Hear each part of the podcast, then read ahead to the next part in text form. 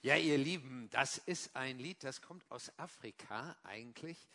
Und äh, da merkt man, da schwingt eigentlich alles mit. Nun sind wir nicht in Afrika, sondern hier in Norddeutschland und wir wissen, man benimmt sich im Gottesdienst und so weiter. Aber wenn wir in Afrika wären, da hättet ihr die Big Mamas aber sehen können, die hätten, wären in Schwingungen geraten. So ist das. Denn es ist ein Lied, das uns ja auch in seiner Melodie etwas deutlich machen will. Äh, wir haben Grund zur Freude.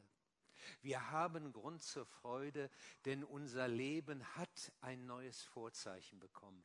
Jesus ist auferstanden. Der Tod hat nicht mehr das letzte Wort. Das haben wir an Ostern gefeiert, aber das feiern wir nicht nur an Ostern, das feiern wir jeden Sonntag. Warum feiern wir denn nicht den Sabbat, den Samstag?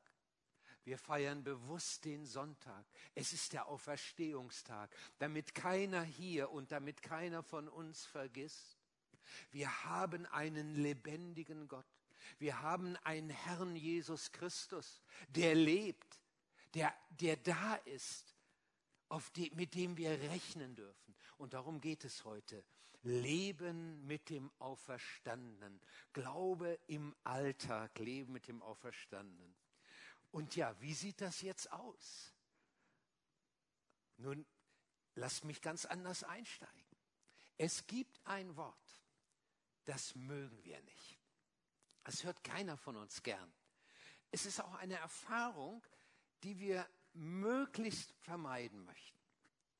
Und dieses Wort, das wir fürchten, ist vergeblich. Vergeblich. Wenn wir feststellen müssen, so lange rumgedoktert, das Handy bleibt dunkel. Oder so viel gelernt für eine Prüfung, so viel Bewerbung für einen Job geschrieben, ohne Erfolg. Und auch in anderer Hinsicht zum Arzt gegangen, gehofft, aber die Schmerzen bleiben. Vergeblich. Vergeblich. Das sind diese Varianten dieses Wortes vergeblich. Das können größere Projekte, das können aber auch kleinere Dinge sein.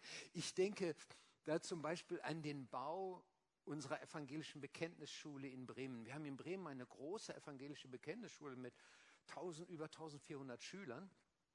Aber die fingen natürlich auch klein an und da haben wir mitgeholfen, so ein Projekt überhaupt äh, in, auf den Weg zu bringen und die Schule auch das Gebäude gebaut und da haben wir dann natürlich mitgearbeitet.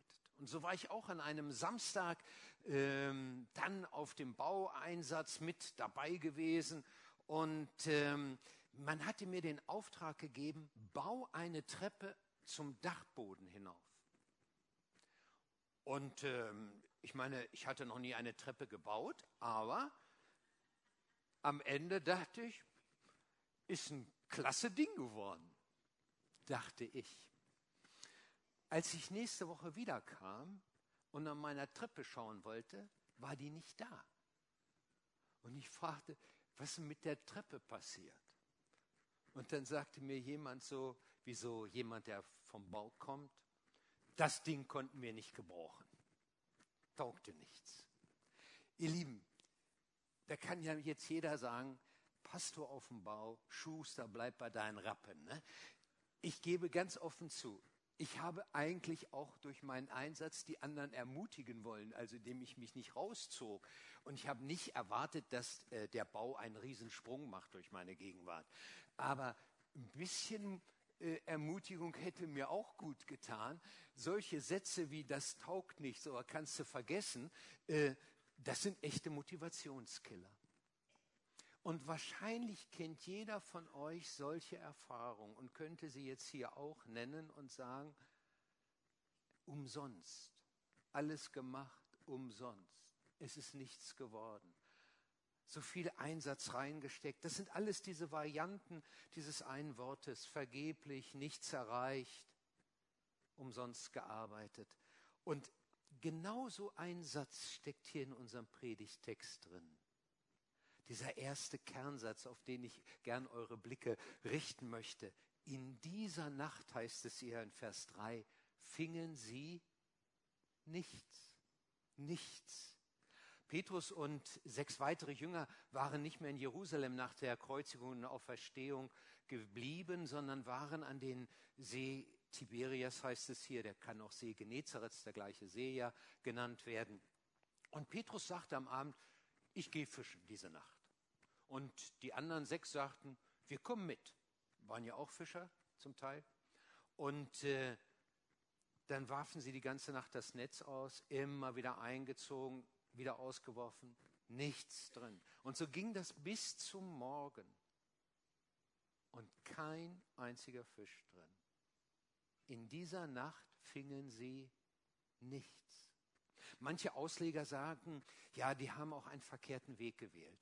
Jesus hatte doch gesagt, sie sollen doch warten, sie sollen beten auf die Verheißung oder was auch immer noch ist. Und deswegen, wenn sie eigene Wege gehen, zurück in ihren Beruf, er hätte sie doch als Menschenfischer berufen, da müssen sie sich nicht wundern. Ich halte diese, Ein, äh, diese Auslegung für nicht richtig. Jesus tadelt an keiner Stelle die Jünger. Da ist kein Wort von irgendetwas Verkehrtem, was sie äh, zu tun, also was sie getan hätten. Es ist hier etwas, was zum Glauben auch dazugehört.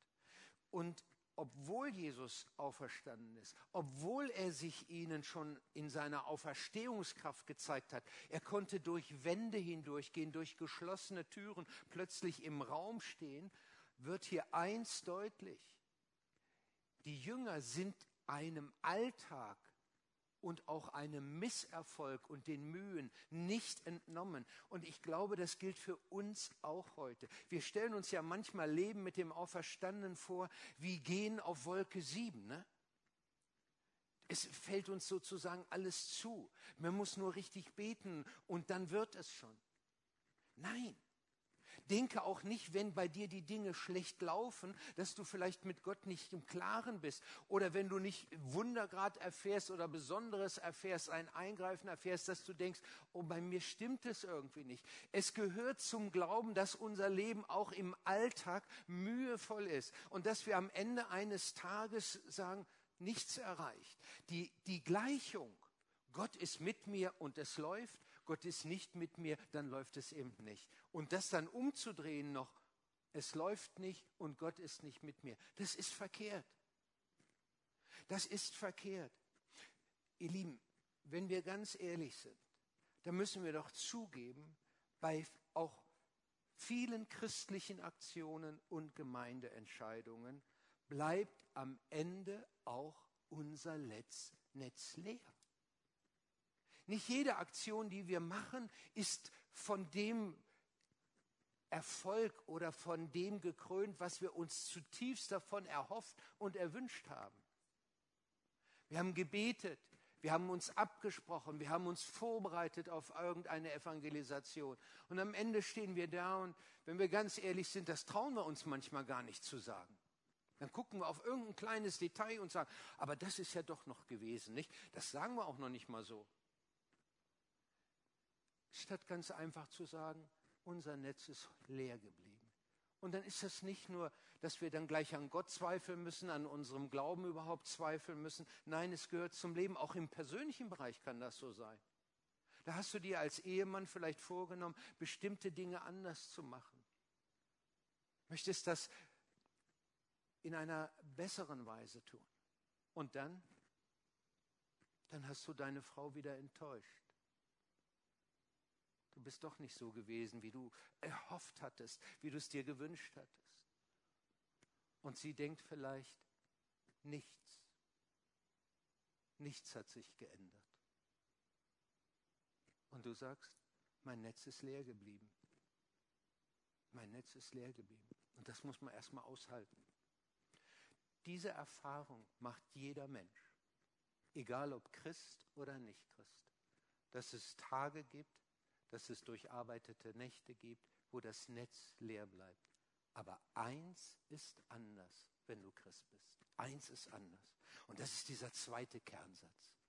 Als es aber Morgen wurde, stand Jesus am Ufer. Als es aber Morgen wurde, stand Jesus am Ufer. In der Morgendämmerung war die Sicht noch nicht richtig klar und die Jünger ahnen nicht, welche Gestalt da hinten steht. Und ähm, dann ruft diese Person ihnen zu, ihr habt wohl keine Fische gefangen. Und die sagen, nein, diese Nacht lief es nichts, nichts im Netz. Und dann sagt diese Person, werft das Netz auf der rechten Seite des Bootes aus, dann werdet ihr einen Fang machen. Nun, das ist schon eine besondere Situation. Wenn einer am Ufer steht, gute 90 Meter entfernt, 200 Ellen heißt es hier, und sagt dir, wo sich gerade die Fische unter deinem Boot bewegen. Und dann noch am Helllicht, also am Morgen, in der Morgendämmerung, wenn die Fische das Netz sehen, wenn es aufs, ins Wasser hineinkommt und dann sofort flink wie ein Fisch fliehen natürlich, weil sie wissen, was das bedeutet. Gefahr. Und dann sagt einer, da musst du das Netz auswerfen. Das ist eigentlich schräg. Aber Petrus hatte das schon mal erlebt. Er hatte die ganze Nacht äh, gefischt, nichts gefangen, war im, beim Reparieren der Netze und Trocknen der Netze.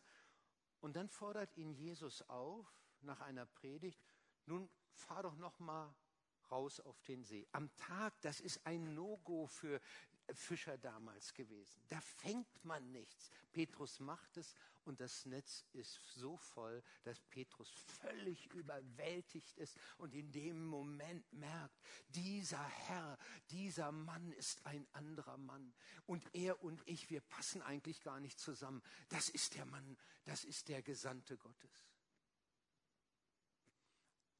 Dieses, diese Erfahrung zeigte Petrus, Jesus kann dein Netz füllen, selbst wenn alles dagegen spricht.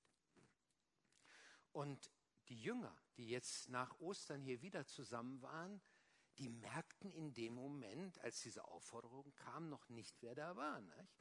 Sie sahen diese Gestalt, sie hatten drei Jahre mit Jesus auf engstem Raum zusammengelebt, sie hatten schon ihn erlebt als Auferstandenen, mehrere Erfahrungen gemacht und trotzdem wussten sie nicht, dass es Jesus war. Und ich denke manchmal, ob das vielleicht auch bei uns so ist. Wir sind schon eine ganze Zeit unterwegs mit Christus, aber in bestimmten Situationen erkennen wir gar nicht, wie nah er uns ist. Wir merken gar nicht, wir haben vielleicht gerade was erfahren, was nicht klappte. Eine schlechte Nachricht gehört. Und wir schauen auf diese schlechte Nachricht, die uns so irgendwie in, in Beschlag nimmt. Und merken gar nicht, dass da einer ist. Ihr Lieben, als ich anfing mit, meiner, mit meinem Dienst als Pastor in der Matthäusgemeinde, war ich gerade fünf Wochen dort gewesen.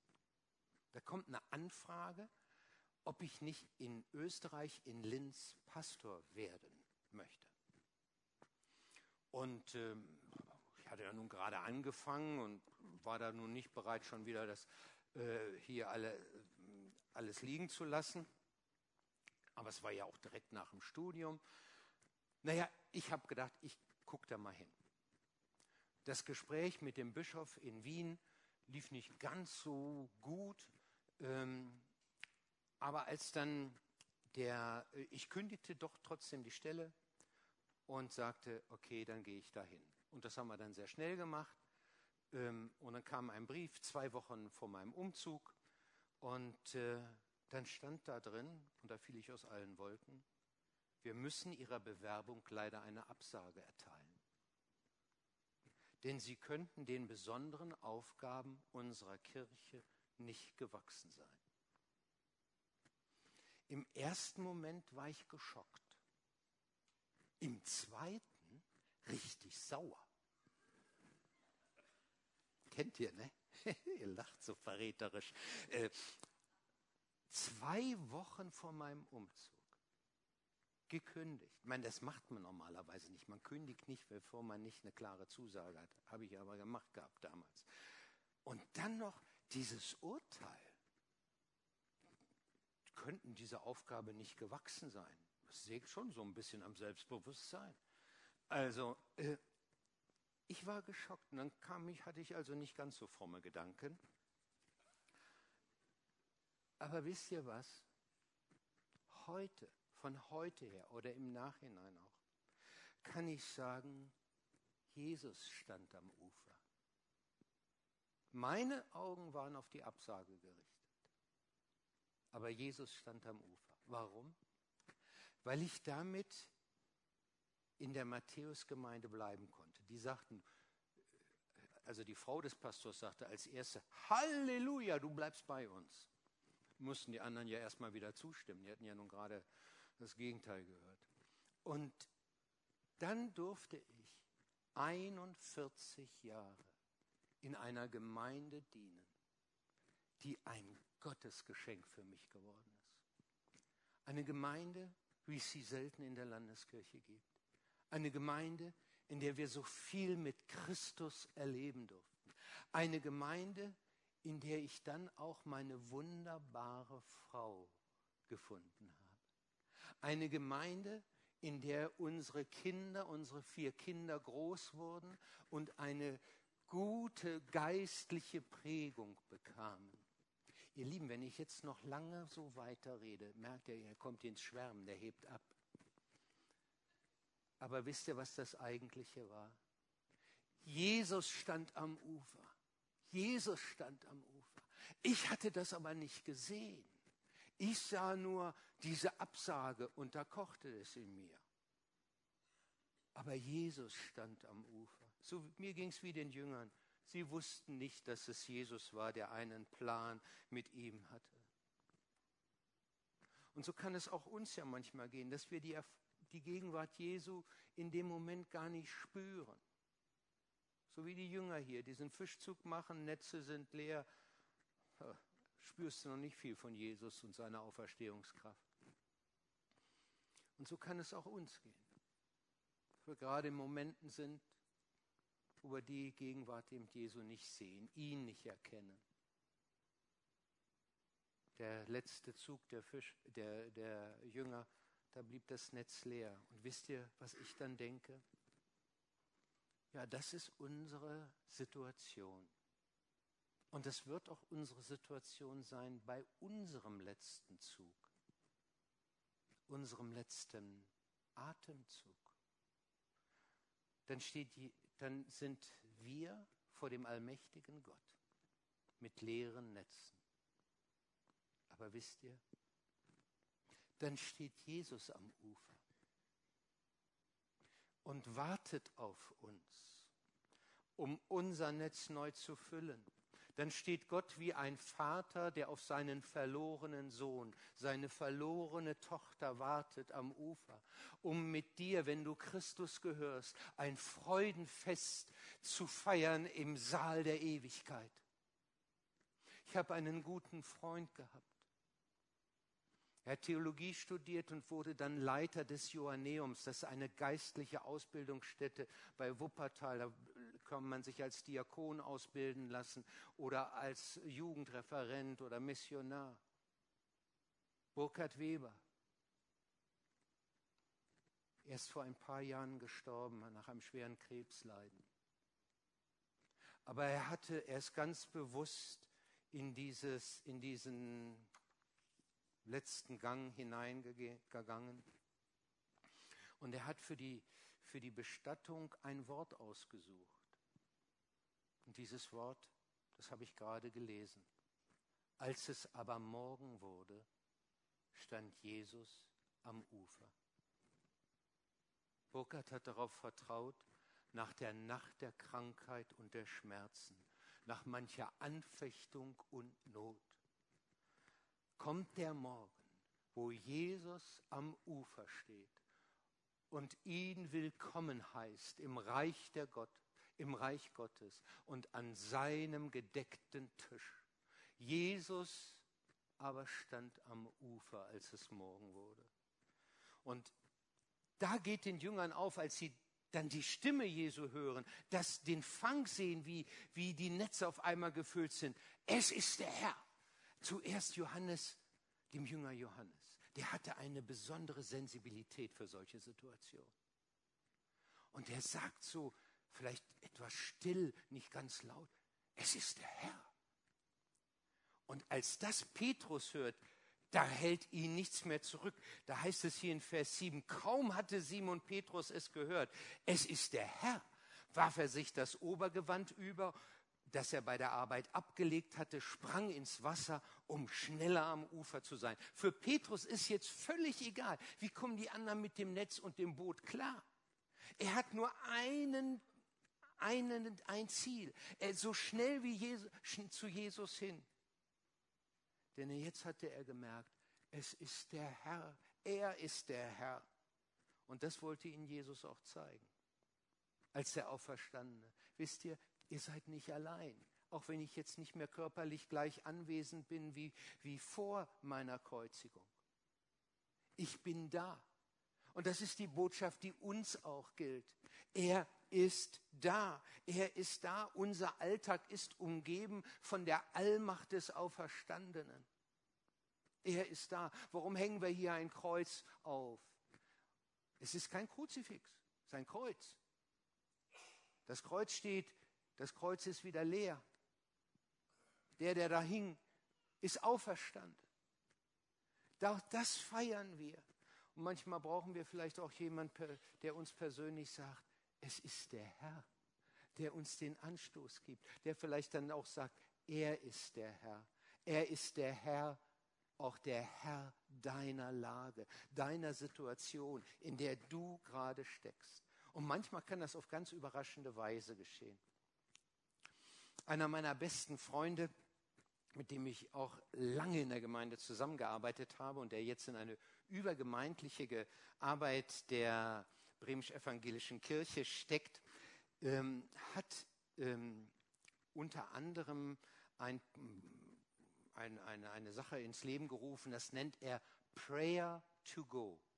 Gebet, um loszugehen. Und dieses Prayer to Go, das ist eine Fünf-Minuten-Andacht, die er circa 1000 Leuten dann äh, von Montag bis Samstag schickt. Und vor kurzem kriegte er einen Anruf von einem Mann, der sagte, ich muss Sie unbedingt anrufen. Ich war mit einer Gruppe in Namibia und ich hatte meine Kraft überschätzt. Wir hatten eine Bergwanderung gemacht und machten eine Pause und ich war so richtig fix und foxy und lehnte mich hinten an einen Felsen, um mich abzustützen. Und wie auch immer, ich weiß nicht wie, habe ich dabei mein Handy irgendwie berührt und plötzlich mitten in Namibia kommt auf einmal die Stimme meines Freundes, Prayer to go. Und der war so verdutzt, er wusste gar nicht, was er machen sollte. Und dann stand die ganze Gruppe da und hörte eine fünf Minuten Andacht meines Freundes. Und dann sagt dieser Mann, und danach waren wir so richtig wieder energiegeladen. Also das war wie so eine Überraschung Gottes. Es ist der Herr. Plötzlich stand Jesus am Ufer. Oder ich denke an eine andere Situation, die er mir erzählt hat. Ein Mann aus Blankenese, Eventmanager, steht plötzlich in der Bürotür meines Freundes. Völlig überraschend, hat sich nicht angemeldet, und sagt, ich muss Ihnen was erzählen. Als Corona kam, war ich in eine tiefe Krise geraten. Ich war am Ende. Und dann schickt mir jemand eine ihrer Andachten. Und dann habe ich die gehört. Und ich möchte Ihnen heute sagen, Sie haben mein Leben gerettet. Ich könnte jetzt noch mehr solche Geschichten erzählen. Leider habe ich, der hat mir extra so einen so Zettel mitgegeben, damit ich euch den hier hinlegen kann. Habe ich vergessen, bin eben doch schon im Ruhestand. Äh, also, ähm, aber vielleicht kann ich euch das irgendwie anders zugänglich machen. Muss man auch nur da einmal anrufen. Ich hab, könnte auch googeln und so weiter. Ähm, also, jedenfalls völlig überraschend ist dann auf einmal etwas, was du nicht erwartest. Eine Geschichte muss ich euch noch erzählen, steht ja gar nicht drin, aber ich kann ja nicht anders. da ist eine Frau im Krankenhaus. Und die hört immer diese Prayer to Go. Es gibt also äh, da verschiedene Kanäle sogar, wo man das hören kann. Und dann liegt neben ihr jemand und sagt, was hören Sie denn da immer? Ja, das sind so Andachten. Sind auch ein bisschen speziell, gebe ich auch mal zu. Aber, und dann sagt sie, kann ich die denn mal mithören? Und dann sagt sie, ja gerne, wenn Sie wollen. Und dann hört diese Frau sie mit. Und auf einmal geht in ihr eine, ein Licht auf. Sie erkennt etwas. Und dann lässt sich diese Frau sogar noch taufen. Die war nicht getauft. Und ein paar Wochen später stirbt sie an Krebs. Plötzlich stand Jesus am Ufer am Krankenbett. Und jetzt steht er, stand er am Ufer der Ewigkeit und sagte, ich habe dich die ganze Zeit gesehen. Komm, ich warte auf dich. So, da könnte man eigentlich aufhören, aber einen Satz muss ich euch noch hinterher liefern. Denn der ist überraschend. Dieser letzte Satz wäre wär nicht überraschend, wenn da nicht stehen würde, als sie an Land gingen, sahen sie ein Kohlefeuer brennen, auf dem Fisch gebraten wurde, dazu gab es Brot. Jesus hatte alles schon vorbereitet. Es war bereits Feuer, es war bereits Brot da, es waren auch schon Fische da. Jesus hätte für sich keine Fische gebraucht. Und ihr Lieben, nicht mal für die Jünger. Er hat mit ein paar Broten und ein paar Fischen 5000 satt gemacht, heißt es in den Evangelien. Und trotzdem sagt er, bringt von dem, was ihr gefangen habt bringt von dem, was ihr gefangen habt. Das ist ein überraschender Satz. Und was, was, was macht das deutlich hier? Es heißt ja ganz am Anfang unseres Berichtes, und Jesus offenbarte sich aber so. Da steckt also eine Botschaft hinter. Und was ist diese Botschaft hier auch an diesem letzten Satz? Nun, er sagt, egal ob eure Netze leer sind, ich versorge euch trotzdem. Es ist alles schon hier vorbereitet. Alles vorbereitet ich kann euch versorgen. Aber dann sagt er trotzdem, bringt eure Fische. Und dann gibt er ihnen das später wieder. Und wisst ihr, was das bedeutet? Jesus könnte ohne sie, es ist alles vorbereitet, aber er will nicht ohne sie. Gott könnte ohne uns, manchmal sagen wir ja so, oh, wir sind Gottes Hände, wir sind Gottes Füße, wenn wir nicht äh, zu den Menschen hingehen, wer soll dann hingehen? Wenn wir nichts tun, wer soll es dann machen? Ich meine, das macht man manchmal, um die Gemeinde so ein bisschen aufzuscheuchen und äh, äh ich sage mal in Bewegung zu bringen. Aber ihr Lieben, wenn wir ganz ehrlich sind, Gott ist nicht auf uns angewiesen. Der hat auch andere Wege, das zu machen. Aber er will nicht ohne uns arbeiten. Er will nicht. Er würdigt uns, indem er sagt, kommt, ich möchte euch einbeziehen. Und deswegen ist das so ein, ein, ein besonderes Geschehen. Natürlich brauchten sie dafür Jesu Hilfe. Der sagte ihnen, bitte auf der rechten Seite jetzt fischen. Und dann ziehen sie das Netz ein und es ist voller Fische. Aber Eingezogen haben sie es trotzdem. Also die sind nicht freiwillig alle in ins Boot gehüpft, die Fische. Und insofern gehört bei uns das auch zusammen. Ihr Lieben, Glauben und Alltag, Glauben und Arbeit gehört zusammen. Ich sage manchmal, wenn Gott dich beschenkt mit großem Segen, dann ist meistens auch mit viel Arbeit verbunden. Nicht immer, aber äh, wenn du denkst, es geht alles wie von selbst. Die Fische hüpfen ins Boot. Musst du dich nicht wundern, wenn nichts zu beißen ist. Wenn du denkst, es liegt an deiner Kraft, das Netz immer wieder einzuziehen, dann wirst du kaum Gottes Handeln und Eingreifen in dieser Weise erleben, weil du so von dir selbst äh, fasziniert bist. Nein, beides gehört zusammen. Deswegen sage ich immer, trennt auch nicht zu sehr manchmal ist das ja so, dass, sie sagen, dass wir sagen oder dass unter uns Gläubigen gesagt wird, ja, wenn etwas außergewöhnlich ist, nicht? kein Medikament genommen und trotzdem ist alles gut gegangen und ich, ich bin heil und gesund. Und das ist dann Gottes Eingreifen. Der eine sagt, ja, ich war beim Arzt, er hat mir ein gutes Medikament verschrieben. Es wirkt. Das ist dann nicht mehr Gottes Eingreifen. Nein, bitte mach doch nicht diese Trennung immer. Wie auch immer, Gott hat verschiedene Wege. Oder auch, wenn man, wenn man denkt, ja, wir müssen darauf vertrauen, ähm, war, war, habe ich aus Gott gehandelt oder habe ich aus mir selbst gehandelt? Ihr Lieben, wenn du da ganz tief in deine Seele hineinguckst, da findest du aber manches, was sich nicht erfreut. Äh, von daher, äh, macht, übersteigert es nicht. Ist es Gottes Gabe oder ist es eine übernatürliche? Also ist es eine übernatürliche Gabe oder eine natürliche Gabe? In der Gemeindearbeit kommt es nicht nur auf die übernatürlichen Gaben an. Wichtig ist das Ziel, dass Gottes Reich gebaut wird. Und so benutzt Jesus hier beides. Das es ist wie durch ein Wunder alles gedeckt. Und gleichzeitig sagt er, bringt von dem, was ihr gefangen habt, was ihr, wo ihr euch jetzt noch einmal das Netz eingezogen habt. Das ist Leben mit dem Auferstandenen. Da fällt alles zusammen.